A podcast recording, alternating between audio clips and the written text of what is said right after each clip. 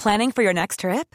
Elevate your travel style with Quince. Quince has all the jet setting essentials you'll want for your next getaway, like European linen, premium luggage options, buttery soft Italian leather bags, and so much more. And is all priced at 50 to 80% less than similar brands. Plus, Quince only works with factories that use safe and ethical manufacturing practices. Pack your bags with high-quality essentials you'll be wearing for vacations to come with Quince. Go to quince.com slash pack for free shipping and 365-day returns.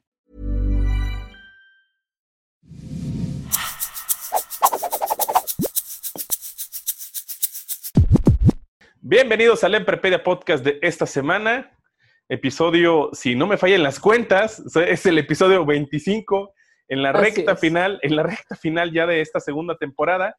Y eh, no, no, no he seguido esto, sino que seguimos en cuarentena, señores. Así es. Seguimos en cuarentena, Así es. seguimos con hashtag en tu casa y al parecer, pues así nos vamos a llevar todavía un ratote, aunque mi amigo López Gatel diga lo contrario. ¿Cómo están, chicos? Totalmente. Pues bien, bien cansados, digo yo que, que de por sí soy alguien que se encierra seguido, pues ya al menos ir al Oxxo no se extraña, pero, pero pues hay que, hay que darle y, y seguir aquí. Andrea, ¿tú cómo estás? Bien, yo la verdad es que yo no he salido, pero la verdad es que también digo, con esto del home office últimamente por varias cosas, pues sí, este, me he mantenido bastante ocupada, pero la verdad es que contenta porque nuestro invitado de honor del día de hoy nos va a platicar de muy buenas cosas y Excelente. porque amo a su cafetería y ya me dio una muy buena noticia que me alegró todo el día. Tenemos al mismísimo Octavio, creador, fundador de Punto Café, ¿no? Dirigido, producido. ¿Cómo estás, Octavio? Hola, ¿qué tal? Buenas tardes. Pues sí, aquí andamos, este, pues compartiendo este espacio con ustedes. Muchas gracias. Este, pues ahora sí que, eh, pues para platicarles, pues toda la, la experiencia y esta parte de, co- como bien dices, de haber este, formado este concepto. Y pues ahorita batallando con, con la situación, pero El pues COVID. bastante bien, ¿no? Que, que es justamente lo que queremos platicar ti- contigo, es eh, cómo lo llevas desde eh, de que inició todo este, este, esta pesadilla, todo este episodio de, de la cuarentena, pues de las industrias que, que más ha afectado, sin duda, es el- la, la industria restaurantera.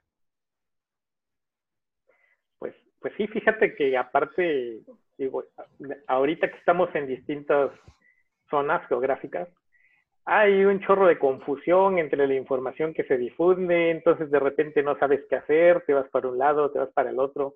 Entonces, este, bueno, pues ahora sí que vamos a empezar por el principio, ¿no? Ah, dime. me Sí, no, a no, es que, sí, es que ahí, ahí les va. Quiero dar un poquito de preámbulo, porque yo tuve la, la- la fortuna de conocer a Octavio, recién yo llegado a, a- a Campus Veracruz, en Campus Central Veracruz, Es allá. verdad. Fue al primer profesor que yo conocí, porque No, íbamos a... Este, y, y yo recuerdo que fue el primer profesor que invitaste. Bueno, no sé si fue el, fue el primero, pero cuando me daba clase de Intro. introducción a los negocios, a la carrera de negocios, parte de desarrollo de, de su cafetería. Hace algunos ayeres. Hace así algunos es, años. ahí, ahí tengo la, así es. Y, y pa- y para todo esto, recuerdo perfectamente que, o sea, íbamos a dar como, como, había una materia justamente de una, de una modalidad que existía y este, eh, si no me acuerdo, era para los, a los chicos de, de CEMAR eh, y era todo el plan, eh, todo este, este te- tema de planeación y luego ya después que, que ya estoy eh, metido totalmente en el tech, luego, luego veo que da fotografía y luego me entero que es emprendedor y luego platicando con él eh, me- eh, me inter- me- entiendo que es ingeniero y dije, a ver, es todo este señor, ¿no? Así. ¿No? Así todo el paquete completo de haz tu negocio pack. Así. Tal cual, eh, tal cual. Es, es Octavio.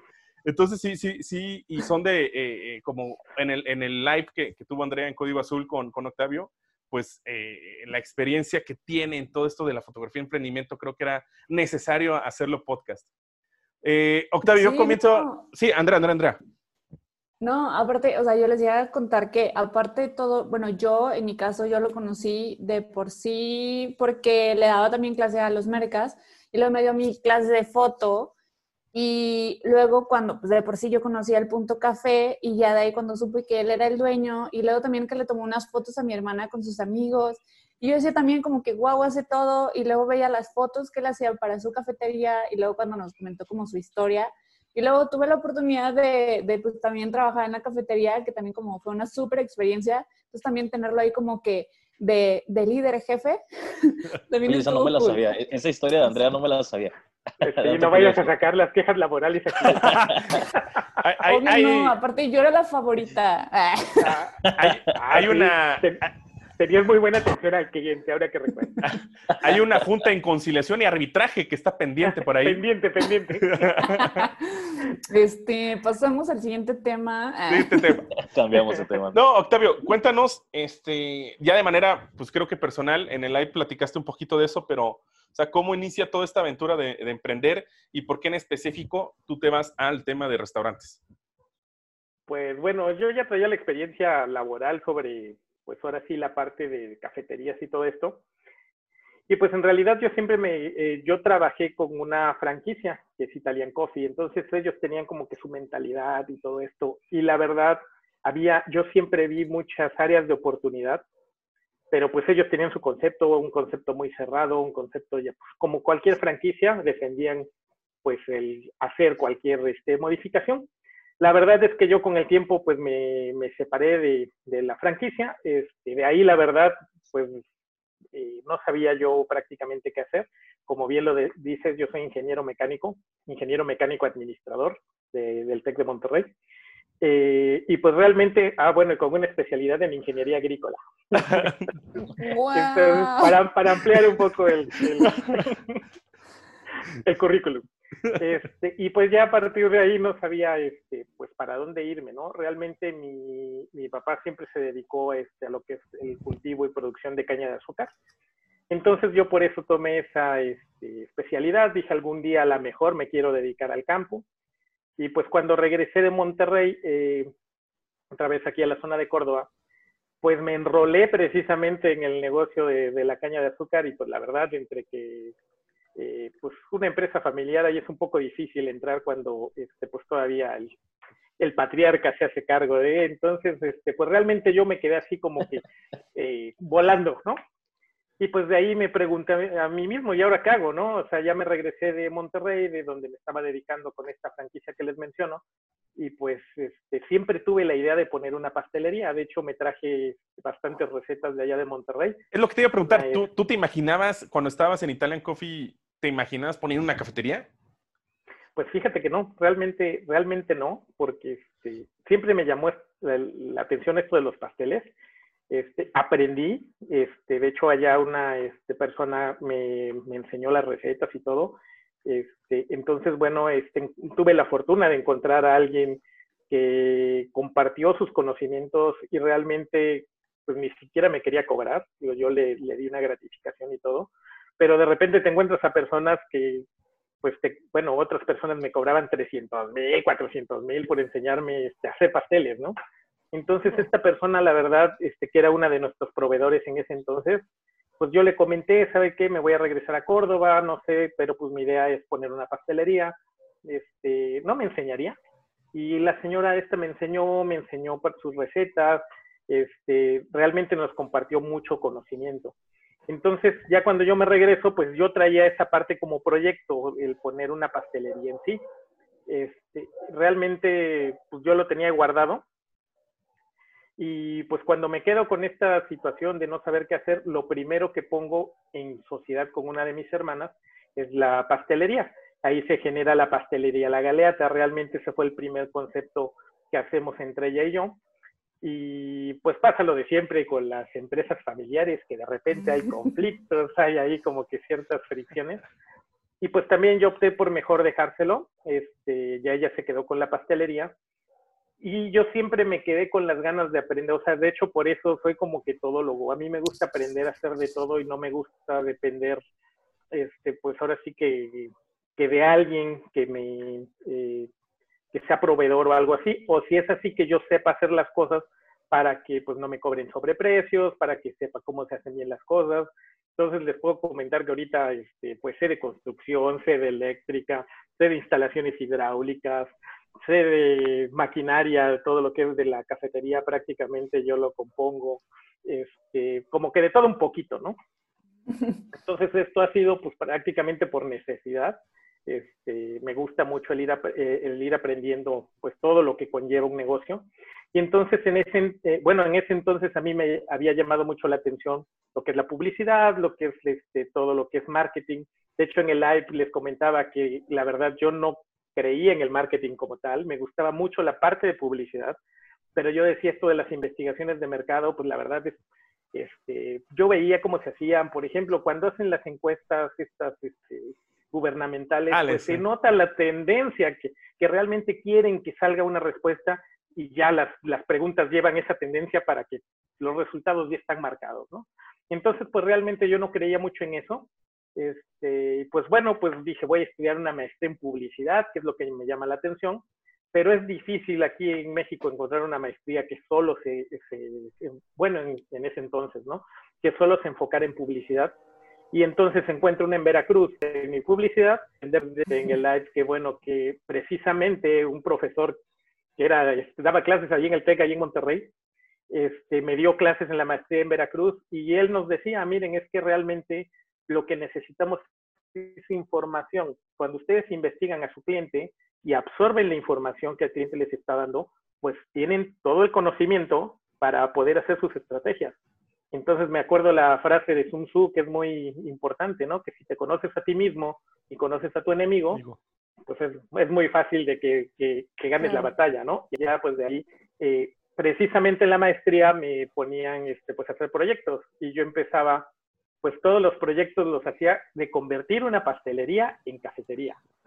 Entonces, este, todos mis proyectos de todas las materias este, fueron eso, ¿no? Entonces, este, me, iba muy bien porque pues realmente me encantaba este, esta parte de la maestría, eran, materias que yo había despreciado en algún momento, temas que había yo este, subestimado en algún momento y la verdad me, me gustaron muchísimo. Hice algunos intentos de hacer otros conceptos antes de hacer el punto café y pues la verdad este, no me fue tan bien. Eh, de hecho, ninguno prosperó más que la pastelería. Y el punto café fue el primer concepto que yo hago con el respaldo de todo esto que aprendí de marketing. Desde el diseño del logotipo, desde el diseño del nombre. Entonces, bueno, yo ahí, este, pues primero, lo primero que hago pues es efectivamente diseñar una estrategia de investigación de mercado para ver qué es lo que querían los cordobeses de una cafetería. Y encuentro cosas muy, eh, que son detalles, pero en realidad son muy importantes. Por ejemplo, que el que va a la cafetería odia la música en vivo. Yo decía, bueno, ¿cómo? Si todo el mundo te recomienda con trova. ajá, acá, eh, así bonito, romántica la cosa, ¿no? Ajá, sí, pon así un jardincito, ahí el guitarrista y todo eso. Y haciendo investigaciones ya más a profundidad, la misma persona que te recomendó que pongas trova, te dice que no va a cierto café porque los gritos del cantante no le dejan platicar, ¿no? Sí, Entonces, Sí, sí, que es más incómodo. Sí, es cierto, sí es cierto. Bueno, encontramos que la actividad más importante para ir a una cafetería no es a tomar café, es ir a platicar. Es a platicar. Exactamente. Entonces, bueno, había que hacer el ambiente para que precisamente se fomente la parte de la plática, ¿no? Entonces, por ejemplo, de repente nos dicen en nuestros propios conceptos, oye, ¿por qué tienes 10 mesas y te caben 18? Bueno, pues porque le tienes que dejar cierto espacio para que si le estás eh, si una chica le está contando sus secretos a la mejor amiga, pues no le escuche el de junto, ¿no? Claro. estás haciendo un negocio con, tampoco te, te escuche, ¿no? Entonces, bueno, tratamos de hacer ese concepto con toda esta información. Eh, encontramos, como les comento, eso, que pues tenía que haber música tenue y un acompañamiento, pero realmente, pues la idea es platicar, ¿no? Entonces, bueno, eh, pues de repente los jóvenes sí llegaban y nos decían, ay, qué música tan aburrida, ay, ¿por qué no este, pones, este, no sé, más iluminación acá, este, un ambiente más juvenil? Y pues realmente tratamos de que nuestro ambiente sea muy tranquilo, que sea muy eh, acogedor y que precisamente este, pues se base en, en, lo que la gente quiere y que muchas veces ni siquiera te lo dicen, ¿no? Tú tienes que averiguarlo. Entonces, bueno, la columna vertebral de, nuestros, de nuestra investigación fue hacer focus group. Entonces, pues ya ven que ahí te metes un poquito más en la, eh, pues en el, bueno, el subconsciente de las personas, este, no realmente lo que te dicen de primera mano. Entonces, bueno, ya con esto empezamos a hacer ese diseño. Estuvo muy simpático esta parte de, del nombre, porque pues a mí me gustó, quería yo un nombre fácil que se pudiera posicionar, que fuera fácil de recordar. Y se me ocurrió el punto café. De hecho, se me ocurrió porque estaba yo en otra cafetería y atrás de mí había, una pared llena de puntitos. Y dije, ah, el punto café es eh, perfecto para hacer varias estrategias. quedó ahí, ¿no? Esta este es una historia más de, de cómo poner nombre a tu negocio. Exactamente. Ver las paredes, es importante ver las paredes. Exacto, a veces la, este, la idea viene de la propia competencia. Entonces, bueno, me llamó mucho la atención, me puse a buscar si había este, algún otro punto café. Este, pues en ese entonces no había algo parecido. Ahorita hay un montón, pero en ese, en ese entonces no había nada. Y bueno, pues ya de ahí yo diseño el, eh, cinco logotipos. Lo hago para personas de 25 a 35 años. Entonces, que es el segundo mercado más grande, pero pues finalmente es el que tiene más poder adquisitivo. Y bueno, pues entonces averigüé y me fui más hacia ese mercado que un poco más que a los jóvenes y o que a gente más grande, ¿no? Entonces, bueno, así empezó mi diseño, hice este, pues ahora sí que mis, mis, logotipos los basé en una encuesta, o sea, no, no escogí yo el logotipo, sino que este, pues ahora sí que hice mi estudio, hice otra encuesta de 350 personas, donde yo les mostraba los cinco logotipos, y pues salió este ganador el que hasta actualmente utilizamos. Este, miren, no sé si se alcanza a ver. Sí, sí, claro. Este, al principio, bueno, este, nada más se llamaba el punto café, pero bueno, ahorita vamos a esa historia. y realmente a mí me pasó algo muy curioso porque ya que vamos a abrir, ya que está el logotipo, ya están los anuncios y todo, y alguien me dice, oye, ¿por qué le pusiste el punto G? Y yo digo, ah, caray, ¿ustedes ven ahí un punto G? La verdad es que no. No, esta historia me la sé, pero eh, otra vez te puedo decir que no. Sí, mucha gente ve el punto G, ¿no? Entonces, bueno, en este caso, pues yo, yo me espanté, ¿no? Y dije, oye, aquí hay un motel muy famoso que se llama el punto G. Sí. Eh, entonces me decían, oye, ¿por qué le pusiste ese nombre? Las señoras no van a querer ir, no van a dejar ir a, no van a dejar ir a las chicas, este. Y yo, ¿pero por qué? Pues es que no sabes que aquí hay un motel que, que así se llama. La verdad es que me espanté, llegué a pensar a no abrir y quitar ese logotipo pero de repente este, como que me cayó el 20 y dije, bueno, es que el logotipo ni siquiera lo escogí yo, lo escogió mi mercado. Sí, claro. Entonces, por eso es que yo me aviento este, a abrir y todo esto. Y pues resultó un éxito, la gente se le quedó muy grabado. Y sí, mucha gente ve punto G en lugar de punto café. Pero, este, pero pues realmente en lugar de verlo como algo grotesco, incluso nos sirvió para posicionarlo, ¿no? No, como, no sé, no sé si, si, sea correcto decir esto, que es básico a veces, que no hay publicidad mala, ¿no? En ese sentido. exactamente, exactamente. Pues hay que saber cómo, ahora sí que incluso con algo malo, pues ahora sí que llevarlo para el lado bueno, ¿no?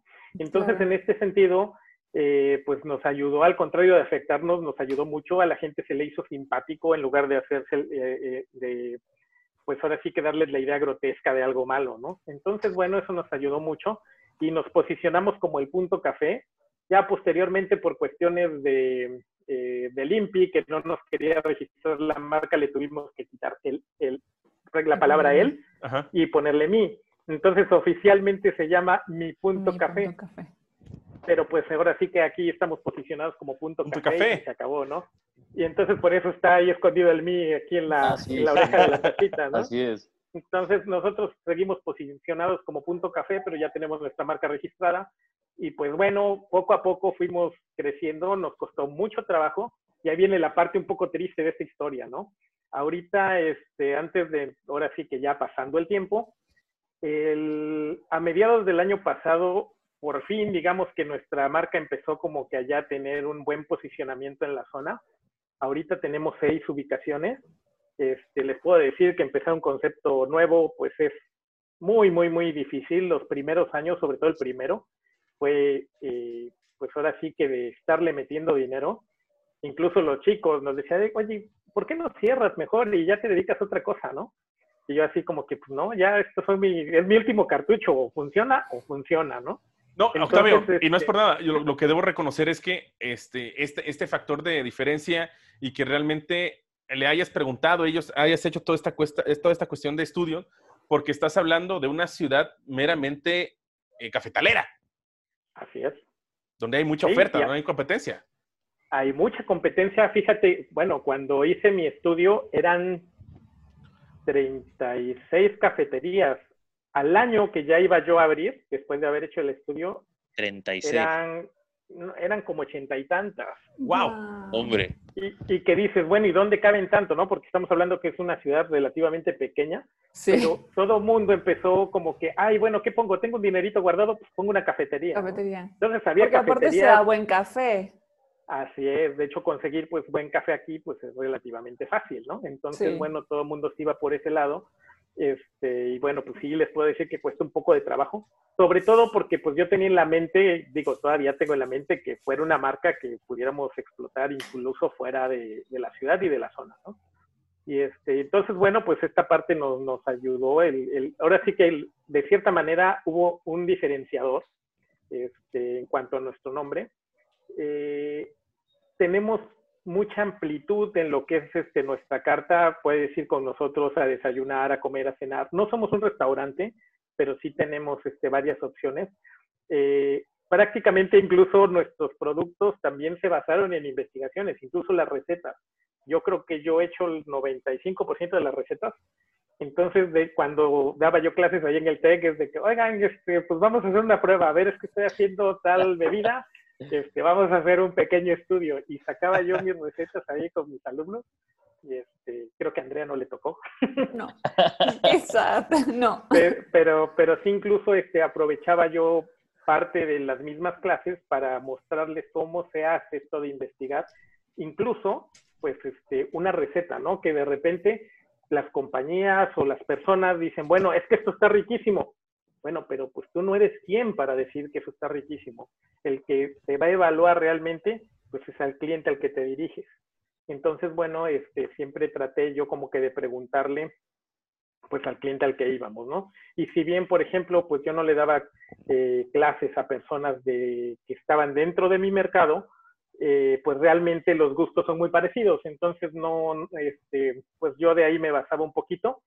Eh, después, cuando lo sacaba ya, bueno, a punto de sacarlo al mercado, con mis mismos clientes también decía, oigan, ¿qué te les parece esta bebida? Y pues ahora sí que si lo aprobaban, adelante, ¿no? Así hice prácticamente todas mis recetas. Este, entonces, bueno, pues siempre teniendo el respaldo de cierta investigación de mercado, ¿no? No lanzarse nada más por lanzarse. Entonces, bueno, ya este, les comentaba que el año pasado ya empezamos a tener un muy buen posicionamiento, eh, empezamos a tener mucha aceptación. Ahorita en enero abrimos eh, una nueva sucursal aquí en Córdoba, que lo hicimos un poco más elegante, ya metimos granitos, ya metimos acabados un poco más este, refinados, por así decirlo, porque también nosotros, este, bueno, nuestro concepto iba más que nada pues al, al mercado o al nivel socioeconómico medio. Realmente, por ejemplo, aunque tenemos muy buenos productos, pues decían, ah, bueno, pues está Starbucks que te da este, sí. muchísima calidad y no sé qué, y nosotros éramos así como que el patito feo, ¿no? Realmente una vez que abrimos esta sucursal, ganamos mucho prestigio, agarramos parte del mercado que no teníamos, que, este, que ya nos empezaron a ver con una, pues ahora sí como un pequeño Starbucks aquí local, ¿no? O sea, ya los acabados un poquito este, más cuidados, ¿no? Entonces va, íbamos bastante bien, de hecho ya teníamos otras dos aperturas programadas en Orizaba.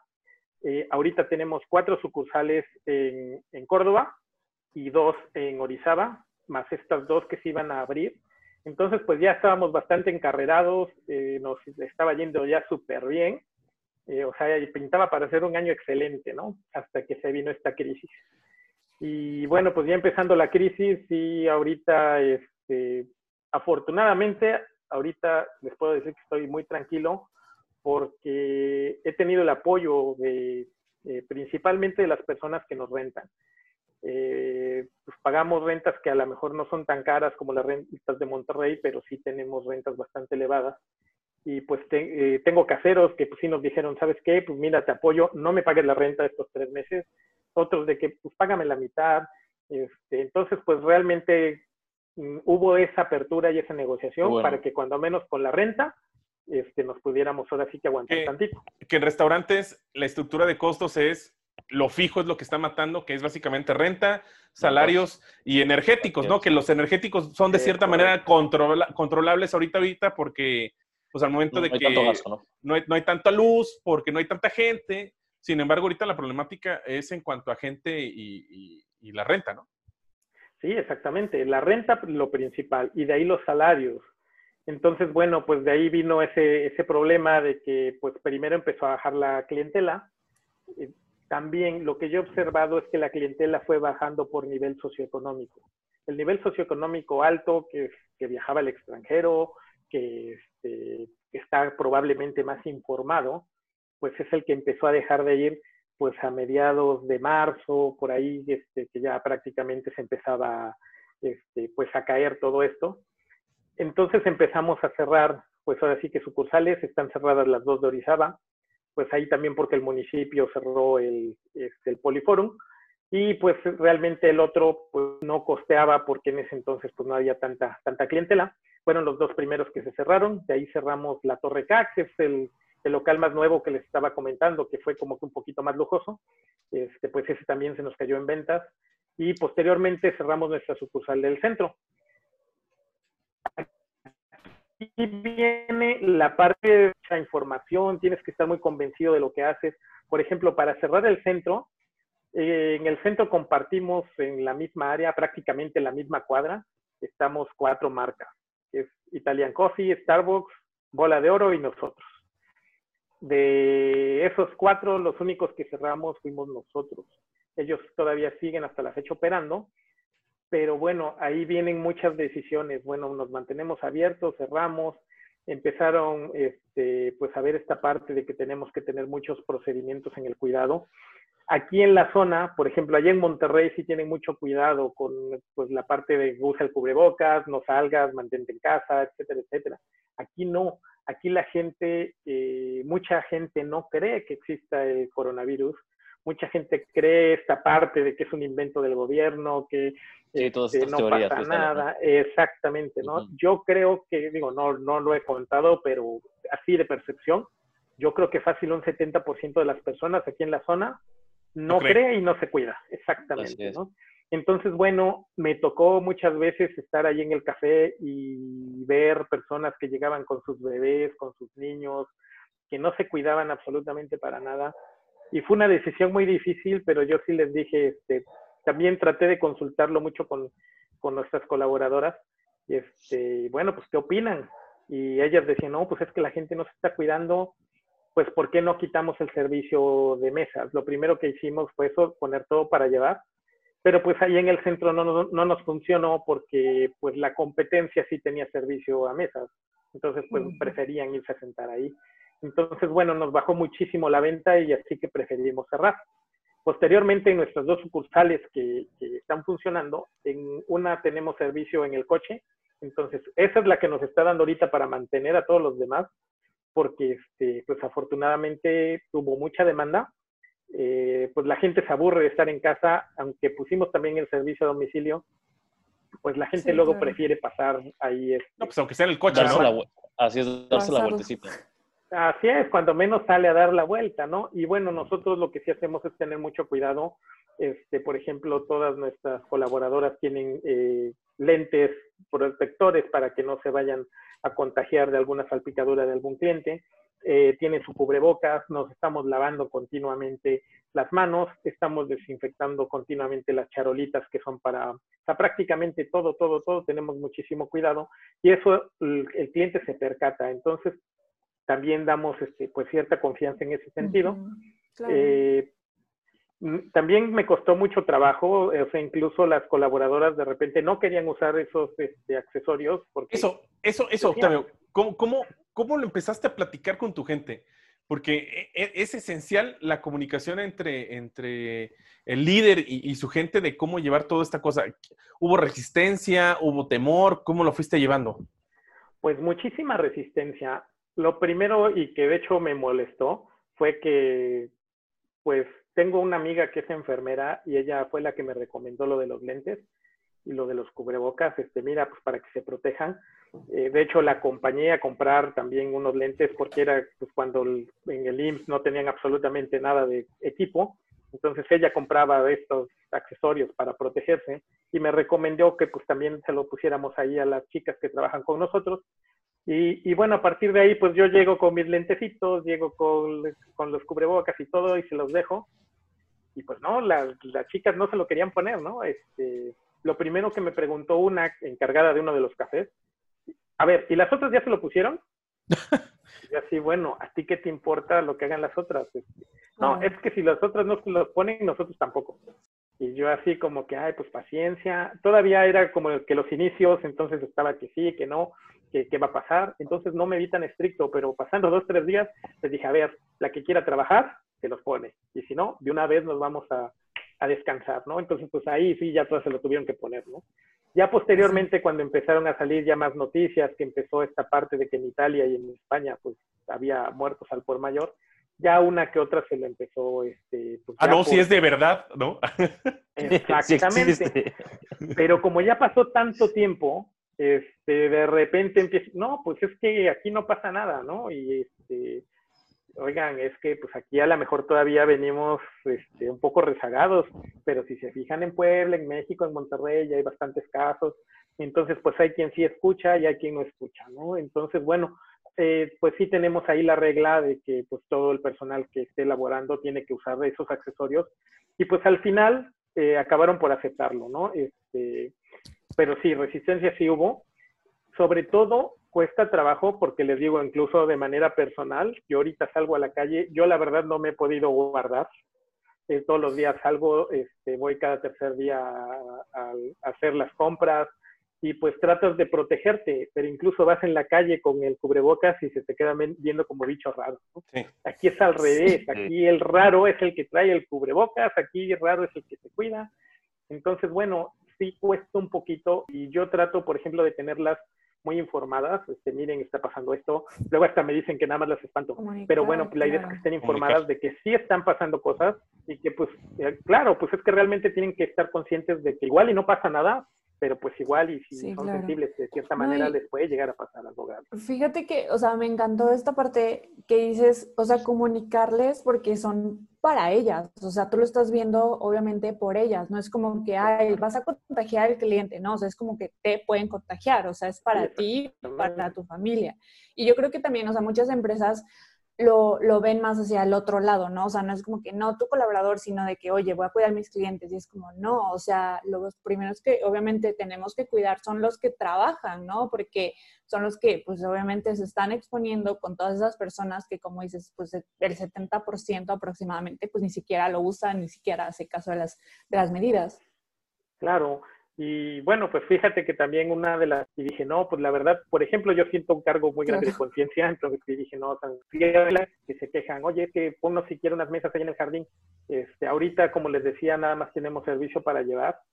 El problema es que muchos otros conceptos, pues todavía tienen el servicio en mesas, ¿no? Entonces, oye, ¿por qué tú no lo tienes y el otro sí? Este, híjole, pues qué pena, pero mira, la verdad nosotros sí pues, no queremos correr riesgos. Ahí empieza, ahí empieza un círculo vicioso entre ok, va, eh, yo restaurante o yo comercio no quiero cerrar, pero también es por parte del ciudadano, del consumidor, del cliente de, pues, oye, ¿sabes qué? No tienes que irte a sentar, ¿no? Entonces, si, el, si, el, restaurante, si el restaurante ve que pues va a ir gente, pues tienes que abrir, pues al final tienes que dar la atención por más que quieras, ¿no? Y también hay un, tema ahí también de, de, liderazgo en cuanto a, así tener la decisión total de, de cerrar, pero pues entender que el problema no es por parte del restaurante, sino del ciudadano cliente que tiene que hacer caso a las indicaciones. Claro. claro, y es que es esto mismo que te mencionaba, ¿no? Por ejemplo, yo sí tengo mucha este, cargo de conciencia por esta parte de los niños. O sea, realmente tú como ya mayor, pues tú sabes si te arriesgas o no. Pero el ver tantas familias con niños que no los cuidan, que este, bueno, pues ya vieron que hasta el DIF sacó que si veían este, gente con niños, pues una multa de creo que de 5 mil pesos o algo así, ¿no?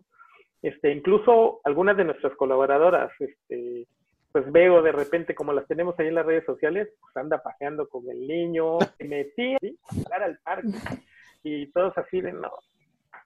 Y este, entonces, bueno, este, de hecho, incluso, eh, bueno, también aquí la decisión, a quién mandas a descansar y a quién mantienes trabajando. Entonces, por ejemplo, nosotros la primera, este, eh, pues, decisión que tuvimos que hacer, tuvimos mucho en cuenta esta parte de que si eran papás, bueno, mamás, este, si tenían hijos, si, si tuvieron alguna enfermedad, por ejemplo, tenemos una chica que tuvo este, neumonía, entonces, no, ¿sabes qué? Tú vete a descansar. No, pero es que yo sí quiero seguir trabajando. Mira, pues si eres de alto riesgo, este, pues no, de ahora sí que una disculpa, ¿no? Oye, que tú eres la, la chica esta que les comento, ¿no? Que tú tienes hijos y aparte eres muy descuidada, no, pues mira, este, también ya vete a descansar. Pero ¿por qué es que yo sí lo necesito? Pues sí, sé que lo necesitas, pero también sé que no te cuidas y el hecho de que no te cuides pues, también pones en riesgo a todos, tanto al cliente como a los compañeros. Entonces, fue, también ha sido muy difícil. Este, obviamente al principio, cuando empieza todo este relajo, pues que no sabemos si tenemos que cerrar, si podemos seguir operando, pues sí, no crean, este, fue mucho estrés, porque si a nosotros nos cierran, o sea, yo entiendo este, pues el descontento de muchos gremios restauranteros, porque efectivamente, si a nosotros nos cierran así tal cual, pues no tenemos cómo pagar las cuentas. O sea, nada más de seguro yo pago 26 mil, 27 mil pesos este, cada dos meses, ¿no? Del puro seguro de los chicos, ¿no? Entonces, este, pues no tenía yo ni para pagar, y ahora sí que el seguro, los impuestos, este, sí se ve muy poco apoyo gubernamental en este sentido. Entonces, la verdad, al principio sí me espanté, pero agarré así como que la filosofía, pues de alguna manera tenemos que salir. Yo la verdad pensé que iba a llegar el punto que el gobierno iba a decir, bueno, sí, no, no me pagues la luz, no me pagues, este, no sé, algo tenía que salir. Y bueno, pues lo único que salió fue esto de los 25 mil pesos prestados. Digo, algo es algo, ¿no? Pero pues como les digo, realmente pues, no alcanza eso ni para pagar el seguro social, ¿no? Entonces, bueno, afortunadamente pudimos seguir operando, les digo, con estas dos sucursales estas dos sucursales nos ha dado, eh, pues si no ganancia, cuando menos el soporte para seguir pagando salarios. A las chicas no les estamos pagando el mismo salario, a las que no están trabajando, ¿no? Las que están trabajando, pues tenemos la fortuna de que siguen con su salario normal. Este, y las que no están trabajando, pues sí tratamos de irles dando algo de apoyo.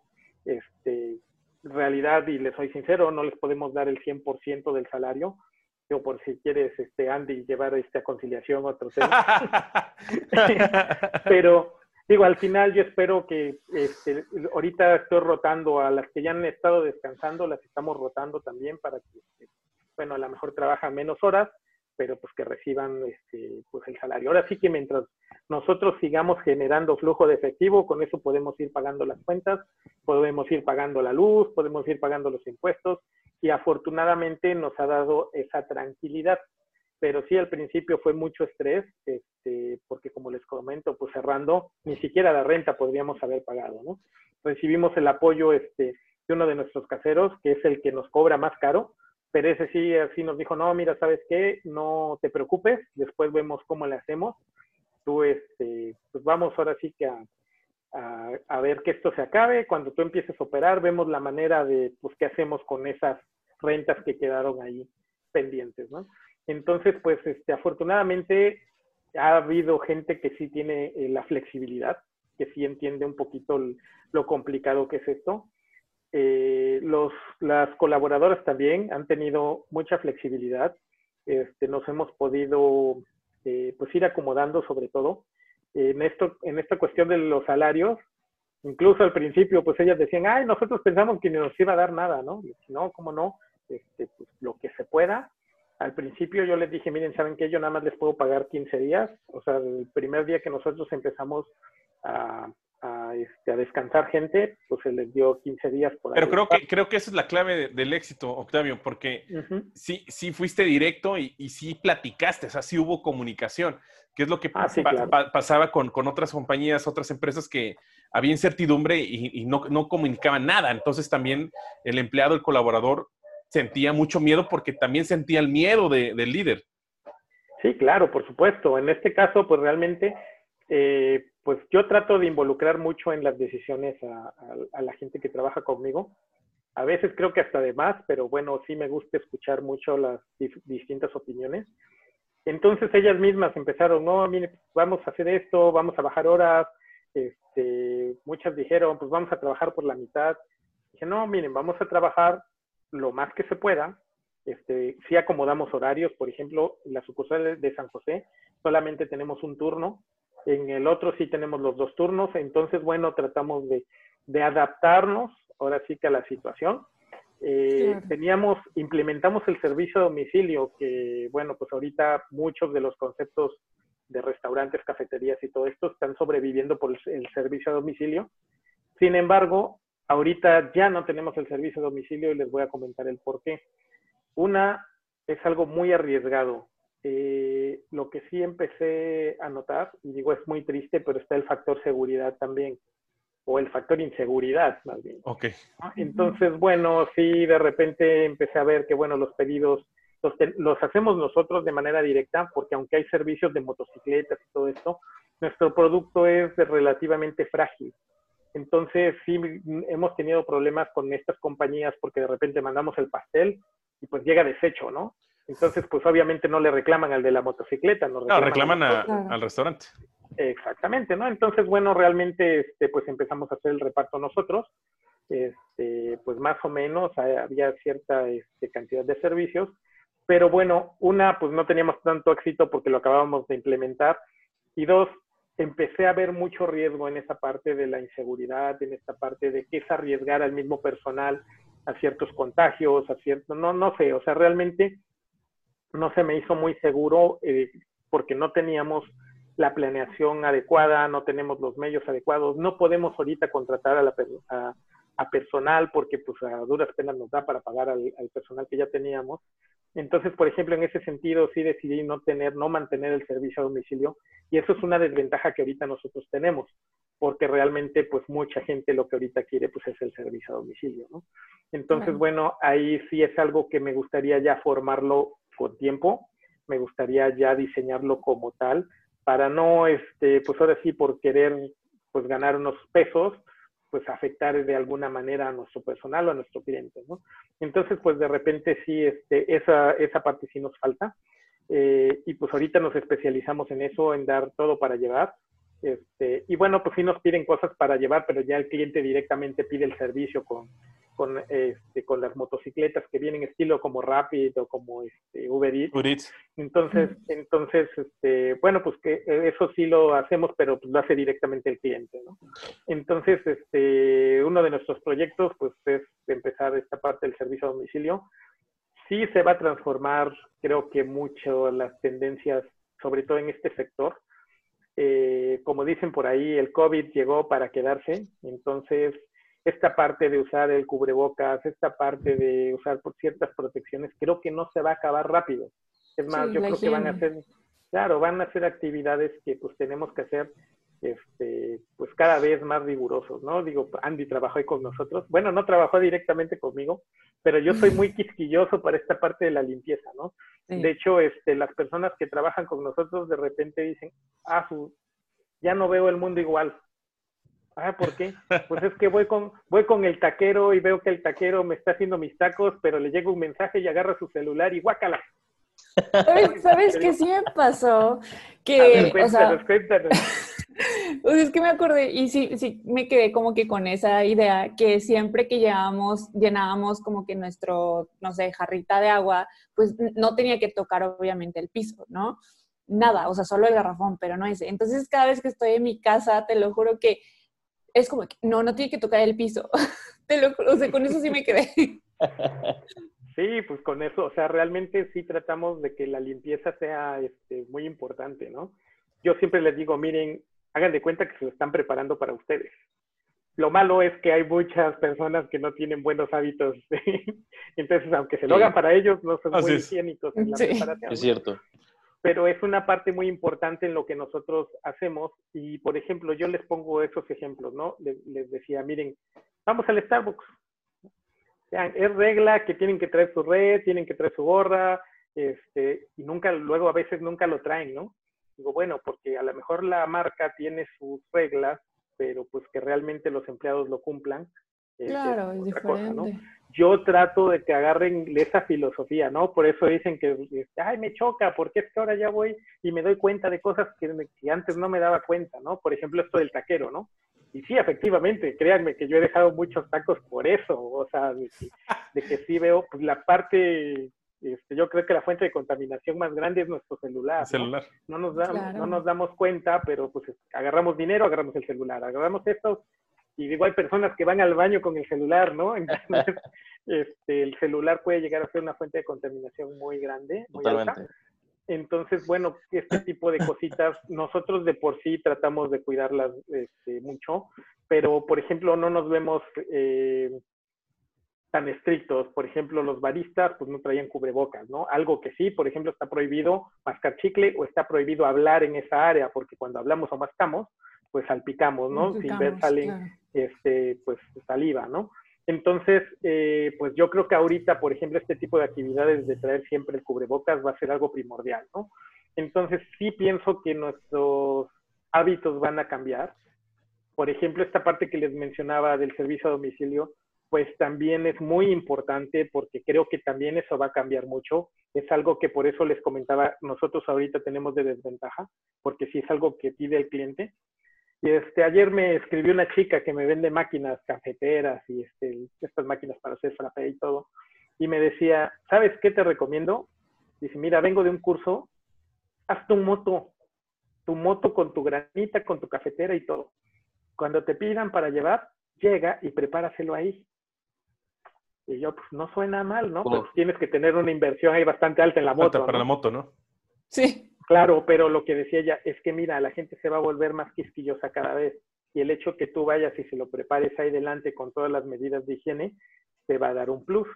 Se me hace buena idea para, un, para un futuro, este, pero obviamente pues ya es una inversión bastante alta. Oye, Octavio, y para, para, ir medio cerrando, eh, ¿qué, te llevas? Tú, tú como, como empresario, ¿qué, ¿qué, has aprendido o qué te llevas como que eh, ya vi que algo debo cambiar yo en mi negocio. O sea, de todo esto que está pasando, ¿qué es lo que dices? ya aprendí esto y esto es lo que voy a hacer ahora. Pues mira, algo que, que aprendí es que tú solo no puedes contra el mundo, ¿no? Este, realmente en una situación como esta necesitas apoyo de muchas personas a tu alrededor, de los propios colaboradores, las personas que te rentan los espacios comerciales, este, la verdad, sí, este, no me gustó la actuación del gobierno en cuanto al apoyo, eh, sobre todo para este sector de las empresas pequeñas, porque no se está viendo realmente eh, pues un apoyo como tal, ¿no? Sí, totalmente. Entonces yo, yo lo que decía que en situaciones tan graves como esta, todos tenemos que poner, todos le tenemos que sufrir. No es justo que se vaya sobre una persona toda la carga, sino que tenemos entre todos que cargar esto, ¿no? Entonces así se hace menos el peso. Eso es lo que principalmente me llevó eh, con nuestras colaboradoras, es lo que eh, les tengo que agradecer, que ninguna se puso, este, así como Andrea, que me quiere llevar a conciliación, este, pero real, realmente todas este, tuvieron una buena actitud, o sea, realmente, como les comentaba también en la parte de las rentas, pues hay quien sí nos dijo, es que si lo ocupas un día, te cobro todo el mes. ¿No? Entonces, este, hay quien, como les comentaba, pues no me pagas la renta, luego vemos, ¿no? Hay quien me dijo, así como les decía, paga la mitad. Eso es lo que me llevo, ¿no? Que realmente en conjunto podemos hacer más. Lo que sí tenemos que aprender precisamente es a trabajar en conjunto. Creo que eso sí nos, nos falta como sociedad. Este, los vemos en esta parte que les comentaba que la gente no se cuida. No nada más te tienes que cuidar por ti, te tienes que cuidar también por los demás, por tu familia. En el caso, como les decía, en el trabajo, pues sí por el cliente, pero también por los que estamos adentro de la empresa, ¿no?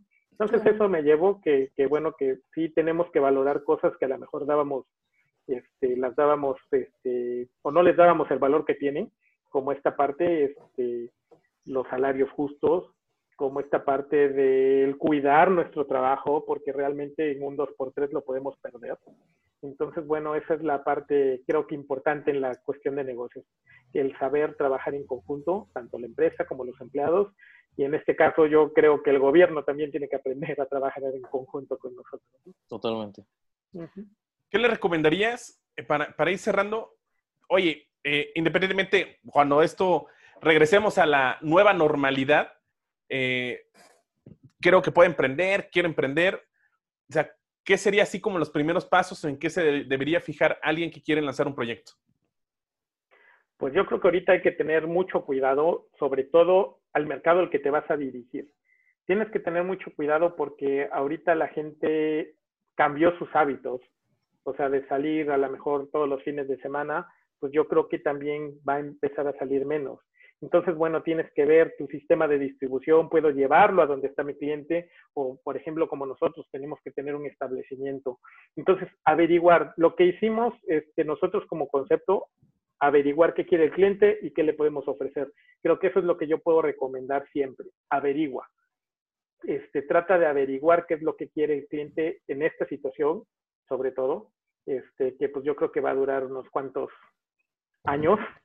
Este, entonces, bueno, sí, este, sería bueno hacer un estudio antes de lanzarte a emprender para ver si lo que tú vas a ofrecer se diferencia de la competencia, pero que también sea de valor para el cliente al que te diriges. Y que el, ahora sí que el cliente al que te diriges pues sea un número bastante grande para que pues, se pueda posicionar bien tu producto o tu servicio. Octavio, estamos, de hecho creo que nos pasamos más de, los 30 minutos, obviamente, pero la verdad es que la plática valió, la valió mucho la pena, sobre todo esta perspectiva de, la problemática que e, existe actualmente, porque pues, vemos las noticias, eh, hemos tomado una cantidad enorme de webinars, una cantidad enorme de talleres que hay online, pero pues ya de viva voz, ¿no? De alguien que está viviendo el problema de cómo y cómo lo está enfrentando, pues creo que es importante eh, eh, escucharlo, ¿no? Verlo. Y, creo que, como bien comentas, creo que la vida ya no va a ser igual. Me encontré uno de estos memes o como estos moneros donde quién, quién lideró, quién lideró, perdón, la transformación digital de tu compañía. estaba el, el, el, el CTO y, estaba el COVID, ¿no? O sea, o sea quien, quien, realmente modificó mucho de los modelos de negocio o incluso los llevó a, descubrir cuál es el verdadero modelo de negocio de las compañías fue esta situación, ¿no? Y como esto, pues simplemente es manos a la obra y sí hacerlo de manera estratégica. Claro. Así es, y bueno, siempre, como les digo, siempre hay que averiguar, hay que preguntar y sobre todo hay que interpretar qué es lo que quiere el cliente, porque como les decía, a ver, nos va a contestar tal cosa, pero puede estar pensando en otra. Entonces, bueno, siempre la parte de la mercadotecnia de lo que es investigación, muy, muy, muy importante antes de hacer su estrategia. Octavio, ¿dónde te pueden encontrar en redes sociales? Pues mira, en redes sociales este, estoy como José Solís en el Facebook eh, o como el Punto Café, tengo como cuatro o cinco páginas de Punto Café, este, en cualquiera de ellas. Este, en Instagram en Instagram, ¿cómo me llamo? Andrea, ¿cómo me llamo en Instagram? Punto bien bajo café, punto bien bajo café. todavía no estoy muy este, acostumbrado a, como yo lo manejo, fíjate que no, este, no tengo en mente cuál es mi, perfil, ¿no? Pero este, sí, punto bien bajo café, este, ahí con todo gusto. Eh, José Solís, mi imagen es un conejito. Este, de hecho, eh, me gusta mucho esta fotografía porque, bueno, cuando era yo estudiante, así me decían, era yo el conejo. Y mi imagen es un conejo, así es, dato curioso.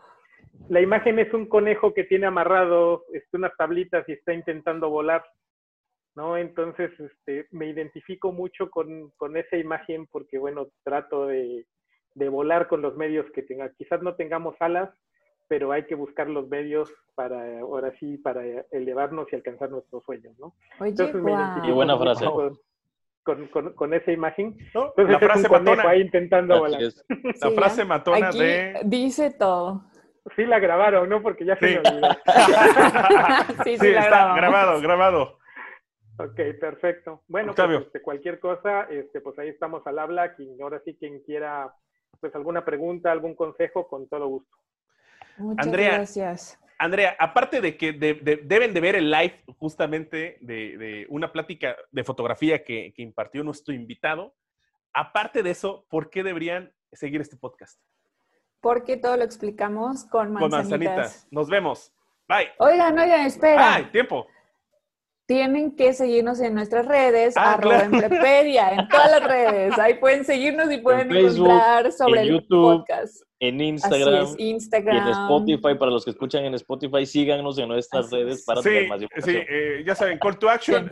call to action. Nos, cuesta trabajo eso, estamos mejorando, estamos mejorando el contenido, porque lo, si todo lo explicamos con manzanitas, ¿por qué no enseñando también así en redes sociales con manzanitas? Ese es, así es. justamente. Bueno, Muchas gracias. Nos vemos ahora sí. Adiós. Nos vemos. Hasta luego.